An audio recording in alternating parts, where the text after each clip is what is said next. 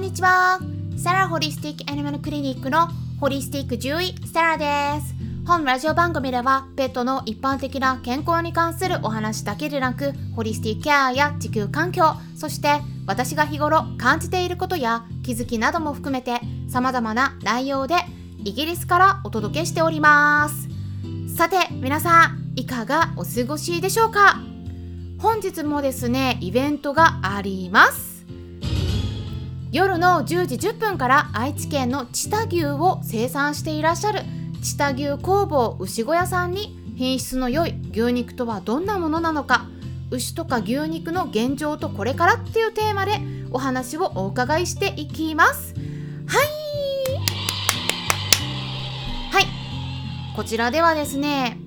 抗生物質を飼料に加えずに育てているっていうことなんですよ知多牛。え？何か特別なことなの？って思われるかもしれないんですけどね。はいこれ稀なんですよ、うん、世の中の市場に出回っている牛肉ってほとんどね、うん、育てられてる段階で抗生物質がすでに食べてる飼料の中に入ってるんだそうです。うん。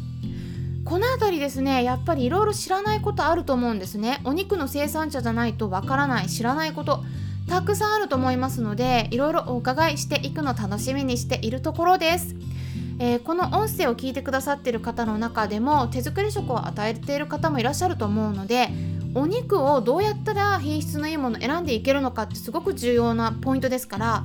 是非ねお気軽にご参加いただけたらと思います。そしてですね本日は飲みダニ予防に関する問題点ですね。はい。問題って言ってもね日本では多分ねあんま知られてない問題なんですよ。はい。ここだけの話が入ってくると思うので興味のある方は是非最後まで聞いてみてください。私の方ではですね昨日の夜クラブハウスの医療部屋っていうクラブで外科専門医であるノブ先生という方と犬猫栄養学のスペシャリストである徳本先生とのコラボ企画で動物由来感染症っていうテーマでお話しさせていただきました。はい。で あの動物由来感染症って言われてねお医者さんがパッて思い浮かべるものと私たち獣医師が思い浮かべるものってね結構違うんだなっていうのをね改めて気づいてあ同じ病気でもね見てる世界が全然違うんだなっていうのをね改めて実感しました。うん。まあ面白かったです。で動物由来感染症っていうのはね何でしょうかね。皆さん説明できますか？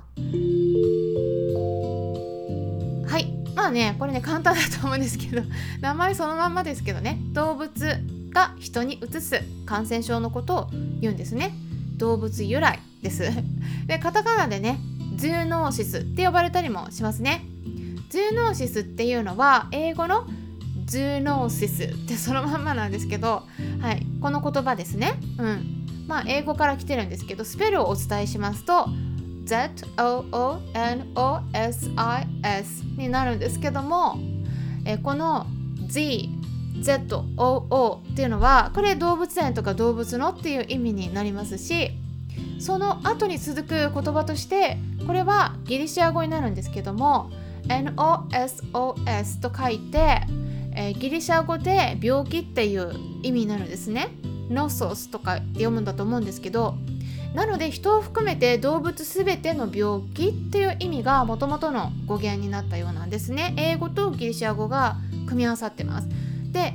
人も動物もいろんな病気を共有しているんです。はい。同じ病気を一緒に持ってます。じゃあ具体的にどんなものがあるでしょうか？皆さんの頭の中にどんなものが浮かびますか？今から3秒数えますのでぜひですねできるだけたくさんあげてみてください。それではいきます。1 2 3はい。まずですね私たち獣医師だったらやっぱり狂犬病は外せないですよね。あと猫ひっかき病とかトキソプラズマ症海中症サルモネラ症エキノコックス症オウム病皮膚四条筋症とかペストとかレプトスピラ症とかね思い浮かべますね。あと最近日本で問題視されてきているのが SFTS って呼ばれる重症熱性血小板減少症候群ってちょっと長いな病名ですね。これはですねウイルスによる感染症なんですけれども最初に報告されたのが2011年中国からって言われてるんですがもともとマダニに刺された人間だけがね感染するって考えられてたんですね。でも2017年に世界初となるペットのワンちゃんとかあと猫ちゃんからもそこからの人間への感染が報告されたんです。でそれが出たのが日本なんですね。日本で人の感染として報告され始めたのは2013年山形県からだったっていうことなんですけどその後もですねしばらく、まあ、今までねマダニが持ってくる感染症っていうのは他にもいろいろあるんですが大体西の地方だったんですよ、うん、あと南の方ね。だけどですねこれがだんだん東の方に来てるんですよ、うん、で今年ついに千葉県で報告されたっていうことで問題になっています。なので SFTS に関しては日本で広まってきてるんですね。感染すると熱が出て吐いたり下痢したりお腹の痛みが出るとかいうことなんですけども進行していくと名前の通り血小板が減少減ってきます。そして皮下出血つまり皮膚に青あざみたいなものが出たり下血などが見られ始めるんですねで血が止まらないんでひどいとなくなりますで人もそうだしワンちゃん猫ちゃんでも亡くなることがあるので怖いですよね。でそうするとじゃあどうしたらいいか考えた場合に SFTS などの病気っていうのはマダニから刺されてうつるので人もワンちゃん猫ちゃんもマダニからうつるんですね。だからマダニにじゃあ刺されないようにまずワンちゃん猫ちゃん予防するのすごい大事だという話になっているんですね。うん、ワンちゃん猫ちゃんからも人間を移されますからね、うん、じゃあよくネットでも動物病院でも販売されてるようなマダニに対するお薬使いましょうと。しっかりね予防のためにワンちゃん猫ちゃんに使いましょうっていうのがね一般的なんですけどもここで私はちょっと考えようって思うんですまずですね最初にお断りしたいのがあのそれ自体がダメって言いたいわけじゃないんですただちょっとやりすぎが良くないと思うんですね。はい、これ最後まで聞いていただければ分かると思うんですけどマダニ予防って言ったらね聞こえはいいんだけどあれってね結局殺虫剤なんです。それをですね毎月もしくは最近は効果の高いって言われるものが出て2ヶ月おき3ヶ月おき皮膚のところにつけたり飲ませるような形で予防できますよって言われてますね。あれって2ヶ月3ヶ月体に残るんですよ。残らせてるんです。でそういった商品を実際に使った後に吐いたり下痢したりあとは皮膚をかゆがるようになって剥げたり痙攣を起こしたり震えが出たりそういった症例をね実際に私は見たりあと聞いたりしてるんですね。飼い主さんから直接。でそういったこともあるしですねそれだけじゃないんですよ。イギリスから報告されてるのがそういったマダニのお薬を予防目的に広く利用されることによる弊害があるっていうことなんです。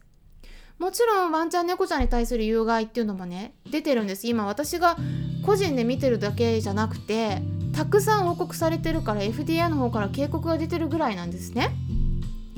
それだけじゃなくてそのそういった口薬をつけたワンちゃんが川などに入って遊んだりしてますし猫ちゃんも川に入らなくても草むらを走り回ったりして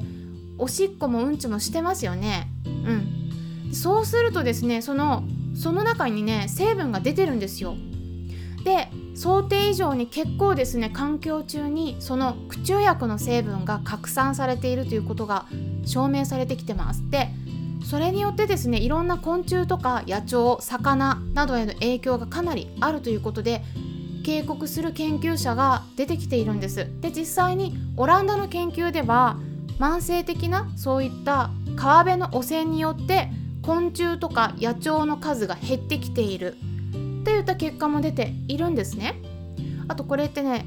抗生物質に対して効かなくなってきているタイプの耐性菌って呼ばれる細菌。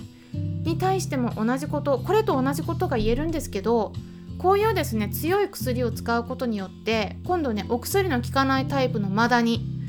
出てます。実際に出てきてます。でそういったらねじゃあどうするのかっていうとじゃあもっと強い薬使いましょうってなるんですね。でそしたら環境中に拡散される成分ももっと強くなって他の動物たちへの影響がもっと強くなります。もっと減るかもしれないです。だからですねこの飲みダニ予防のお薬ってちょっとね環境汚染の原因になってるということワンちゃん猫ちゃんへのね有害性も出てきてますけれどもそれだけじゃなくて環境汚染。これもね是非皆さん知ってもらいたいなと思って今回お話しました。じゃあねどうしたらいいのかうん、どういうふうに使ったらいいのかとかねそういったことは web セミナーでお伝えしていきます。7月31日土曜日の夜 ,7、えー、夜9時からもしくは8月5日木曜日の夜7時からは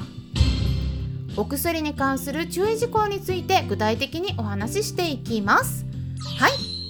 世の中に出回っているその飲みダニ予防薬のリストもお渡ししますしもっと詳しくお話ししますので興味のある方は是非ですねまずメルマガ登録してみてください。すでに登録されている方は7月17日にお送りしたメルマガチェックしてみてください。その中にお申し込み方法についても記載されています。